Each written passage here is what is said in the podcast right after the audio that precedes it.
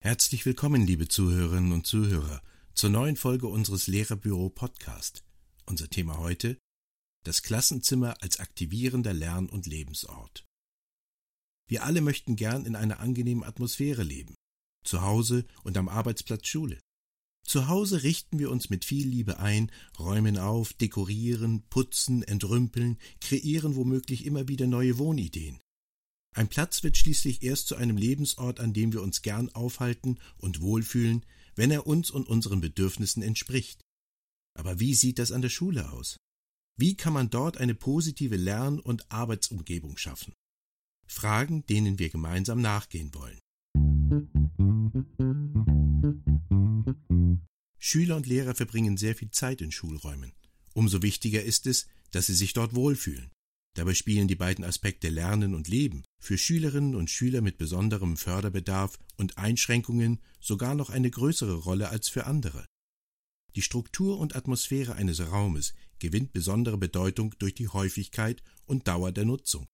Ist der Raum einladend gestaltet, halten sich alle gern in ihm auf. Ist er hingegen zweckmäßig und funktional, wirkt er eben leider nicht immer ansprechend und schön. In der Schule stellt deshalb die Strukturierung des Klassenzimmers eine wesentliche Komponente dar, die, mehr oder weniger bewusst, das Lernen mit beeinflussen kann. Idealerweise beeinflusst die Umgebung uns in so positiver Weise, dass wir dort gern sind und das, was wir tun, dort gern tun. Zum Wohlbefinden und zu einem guten Lernklima tragen folgende Aspekte bei. Erstens der Klassenraum soll möglichst viel von der Welt spiegeln. Besonders Schülerinnen und Schüler mit intensivem Förderbedarf haben so die Möglichkeit, Alltagsrealitäten und Verhaltensregeln kennenzulernen und zu üben. Verschiedene Verhaltensmuster können personenunabhängig gefestigt werden. Zweitens, das Klassenzimmer als Lebensort soll entwicklungsorientiert sein und den Grundbedürfnissen entgegenkommen. In altersgemäßer und zugleich variabler Ausstattung wird der Raum an die Bedürfnisse der Schüler angepasst. Stuhl- und Tischhöhen, freie Arbeits- und Verfügungsflächen, persönliche Schubfächer und Ablagen, Garderobe und Hygiene und vieles mehr. Ebenso bietet der Raum motorisch die Möglichkeit für Bewegung, aber auch sensorisch für Grundbedürfnisse wie Wärme, Licht und Luft. Die Schüler sollen sich wohlfühlen können.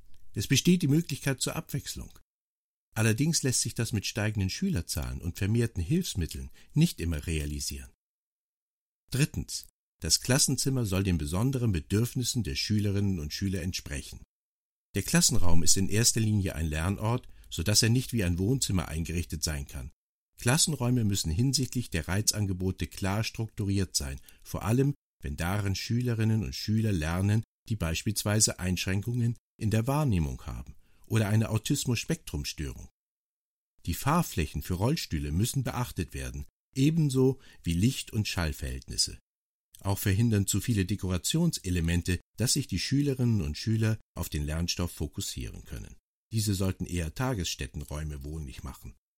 Auch unterscheiden sich Klassenräume erheblich, wenn dort Schülerinnen und Schüler mit besonderem Förderbedarf unterrichtet werden. Hier müssen womöglich zusätzliche Ausstattungselemente berücksichtigt werden wie Mini-Trampolin, Kissen und Lagerungskeile, Teppiche und Liegeelemente und vieles mehr. Wird ein Rückzugsort gebraucht, sollte dieser ruhig und eventuell im Nebenraum abgeschieden sein. Viertens. Der Klassenraum soll viele Möglichkeiten für unterschiedliche Lerntätigkeiten bieten.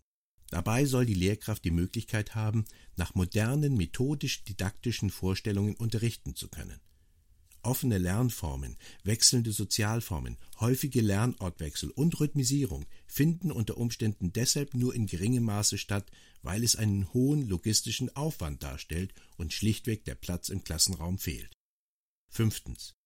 Die Gestaltung des Klassenzimmers richtet sich nach Lebensalter und Schweregrad der Behinderung einiger Schülerinnen und Schüler, aber auch nach pädagogisch-didaktischen Überlegungen und nicht zuletzt jahreszeitlichen und projektorientierten Gestaltungskriterien. Unter dem Motto Weniger ist mehr sollten Bilder und Objekte möglichst aktuell und häufig wechselnd im Raum sichtbar gemacht werden. Ist das Thema beendet, sollte zeitnah aufgeräumt werden. Auch Material sollte von Zeit zu Zeit reduziert und ausgetauscht werden. Für Schüler ist dies ein Anreiz, sich die vorhandenen Dinge wieder neu anzusehen und sie zu benutzen. Das unterste Gesellschaftsspiel im großen Stapel wurde unter Umständen schon sehr lange nicht mehr unterrichtlich eingesetzt. Sechstens. Die Schülerinnen und Schüler sollen sich möglichst selbstständig im Klassenraum orientieren können. Der Raum wird überschaubar gegliedert, es gibt Hilfen wie Markierungen, Symbole, Aufkleber, Farben, Fotos, Beschriftungen und vieles mehr.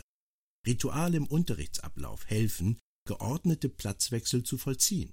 Dies verhindert Sozialstress und aggressives Verhalten. Siebtens. Der Klassenraum soll eigenständiges Arbeiten ermöglichen. Das bedeutet, die Schüler sollten die Arbeitsmittel und Lernmaterialien selbstständig holen und wegräumen können. Sie haben genügend Platz, Zwischenergebnisse oder Werke abzulegen oder zu lagern. Der freie Flächenplatz ist so bemessen, dass die Schülerinnen und Schüler in unterschiedlichen sozialen Konstellationen arbeiten können und hierbei genügend Übersicht und Ordnung gewahrt werden kann. Bei geringer Handlungsplanungsfähigkeit wird die Ordnung am Tisch beispielsweise durch Platzmangel erheblich und unnötig erschwert. Durch die hohe Handlungsorientierung, zum Beispiel im Förderschwerpunkt geistige Entwicklung, findet viel Materialeinsatz, das ein bestimmtes Handling erfordert. Der Raum soll es ermöglichen, dieses kindgerecht zu benutzen, sich auszubreiten und zu arbeiten. Will man die genannten Aspekte berücksichtigen und dem Lernen und Leben den notwendigen Raum geben, so steht man vor der Herausforderung, wie strukturiere ich den Klassenraum sinnvoll? Wird der Klassenraum in unterschiedliche Ecken aufgeteilt, so fällt die Orientierung und Ordnung leichter. Mögliche innere Gliederungsaspekte können sein Lerntische mit Blick zur Tafel, Schreibtisch, Schülerbüro, Computerecke, Mal- und Bastelecke, Fächer für die benötigten Utensilien, Lernregale mit offenen und geschlossenen Fächern für die Unterrichtsmaterialien, freie Ablage- und Arbeitsflächen auch für Ausstellung von Schülerarbeiten oder Zwischenlagerung von Arbeitsergebnissen, Informationswand, schwarzes Brett, Ablagesystem für Schülerarbeitsblätter und Schülerordner, Ort für ritualisierte Unterrichtsmaterialien, zum Beispiel Kalender, Stundenplan, Wochenplan, Tagesplan, Korb für Morgenkreisutensilien und so weiter, Leseecke, Rechenecke, religiöse Ecke, Hygieneecke und Ich-Zentrum mit eigener Ablagemöglichkeit für Persönliches, wie zum Beispiel Turnbeutel, Ruheecke bzw. Bewegungsecke, Kuschelecke, leere Ecke mit Ablage, Schreibtisch mit Technik wie Overhead-Projektor, Beamer und so weiter, runder Teppich, oft vor der Tafel als optische und konzentrative Mitte. Sie wird für handlungsorientierte Phasen häufig benötigt, alle Schüler haben Blick und Zugriff. Ist es im Raum sehr eng, so fallen die Platzwechsel mit Stuhl sehr schwer. Es hat sich bewährt, die Stühle dann am Platz stehen zu lassen und an der Tafel einen Halbkreis mit kleinen handlichen Schemeln, Hockern zu bilden. Auch Teppichfliesen oder Sitzbälle stellen hier eine praktikable Alternative dar. Um Schulräume zu einem Lern- und Lebensort zu machen und sie entsprechend einzurichten, sollten sie also die Welt widerspiegeln, entwicklungsorientiert sein, den speziellen Bedürfnissen der Schülerinnen und Schüler entsprechen, Raum für unterschiedliche Lerntätigkeiten bieten, eine gute Orientierung und eigenständiges Arbeiten ermöglichen. Der Architekt Bruno Taut sagte einmal, wie die Räume ohne den Menschen aussehen, ist unwichtig. Wichtig ist nur, wie die Menschen darin aussehen. Das bedeutet, dass wir die Anforderungen von Räumen unmittelbar und flexibel den Bedürfnissen und dem Geschmack der darin lebenden Menschen anpassen sollten. In Anbetracht der Lebenszeit, die wir alle in schulischen Funktionsräumen verbringen, wäre das eine wunderbare und wünschenswerte Vorstellung. Vielen Dank fürs Zuhören. Wenn Sie diesen Beitrag noch einmal in Ruhe nachlesen wollen, so besuchen Sie uns auf www.lehrerbüro.de. Hier finden Sie auch weitere Ratgeberartikel und Unterrichtsmaterialien rund ums Thema Klassenzimmer. Das war Lehrerbüro Podcast mit Peter Kühn und einem Text von Claudia Omonski.